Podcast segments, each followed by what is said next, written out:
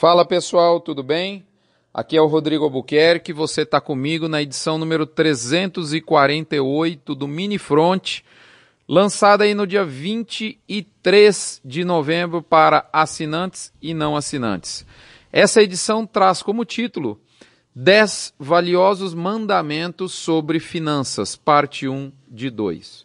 Lembrando a você que essa edição chega no oferecimento de MSD Saúde e Reprodução Animal, Fibro com o seu famoso VMAX, aditivo para bovinos, Conan com a linha Aglomerax própria, uma linha bacana de suplemento para a época das águas, Boitel da Agropecuária Grande Lago, com seu projeto de prestação de serviço na recria profissionalizado, vacinar com a sua linha Bifet um suplemento específico para bovinos, muito usado, direcionado para confinamento para vacas em reprodução. Frigorífico Minerva, meus amigos do Frigorífico Minerva. E por fim, o Front Premium, que está à disposição para você, os assinantes. E oficialmente em parceria com o Hospital do Amor. 8% da arrecadação anual, do pacote anual do Front é destinado ao Hospital do Amor e 6,7% da arrecadação do pacote mensal. Pessoal, os assinantes do Front Premium, na semana passada, na, mais precisamente no dia 16, na sexta-feira, receberam uma, uma postagem específica para eles que trazia a seguinte frase, abre aspas, um bom indício que uma recuperação leve ou talvez moderada podia começar a, pode começar a aparecer no radar do curto prazo. Fecha aspas. Digo a vocês que essa é, é, recuperação veio realmente a cavalo. Nos relatórios da Boi e Companhia da Scott, a lista das praças em ajustes negativos quase passou batido. Apenas há alguns recuos leves e pontuais, como no sul de Goiás, Dourados e Campo Grande, no Mato Grosso do Sul, que foram justamente locais onde a chuva propiciou os pastos verdes de maneira mais seca. Na maior parte do país, o boi está igual a cabelo na cabeça de careca, ou seja, é pouco ou não tem, é pouco dos lados e não tem em cima. Exatamente assim. É ou não é verdade? o que, que eu quero dizer? O boi de confinamento é pouco e o de pasto, o boi gordo de pasto, simplesmente não tem. Isso faz as escalas despencarem em algumas praças.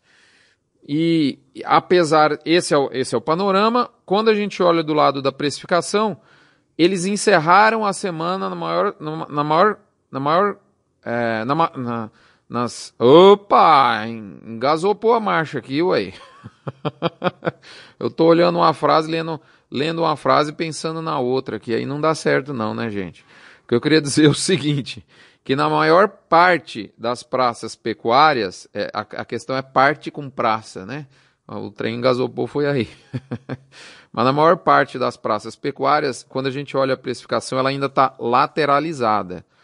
Em algumas localidades já existem sim correções positivas importantes, como podemos citar aí o Triângulo, eh, onde mais que eu lembro de cabeça? Ah, tá, Belo Horizonte, norte de Minas, são locais aí que, que se somam ao Rio Grande do Sul, que já tinha tido uma reação bem importante na semana passada.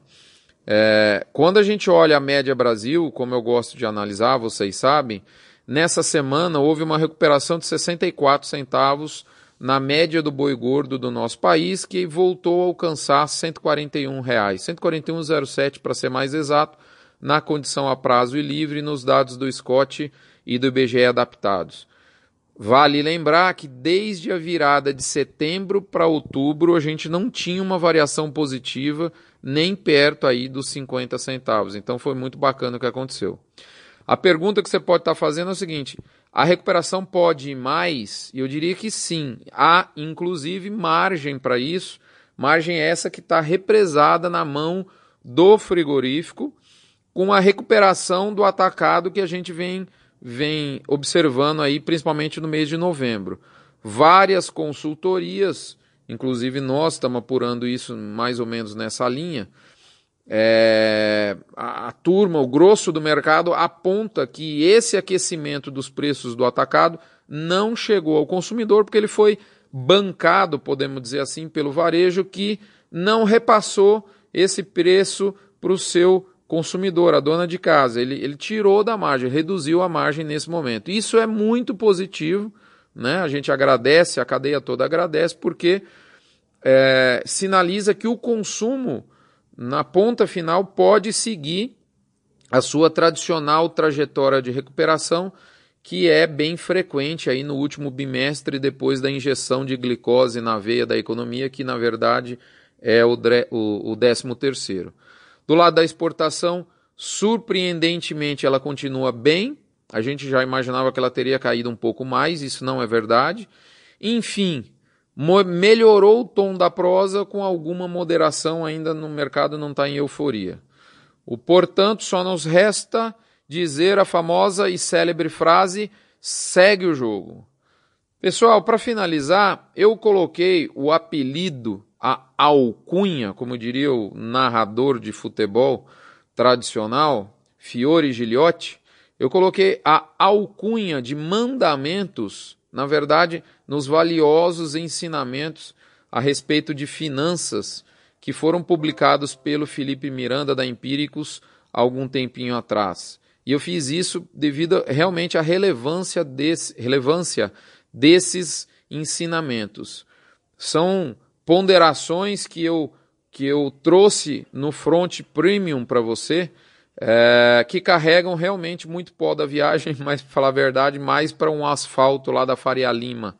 Né? Então, são ensinamentos sobre finanças que são muito úteis para a pecuária e eu, eu, eu, compartilhei eles com vocês e fiz um consolidado de que, do que cada um deles, é, é um paralelo de cada um deles com ao nosso negócio com a pecuária. Está lá no Front Premium te esperando.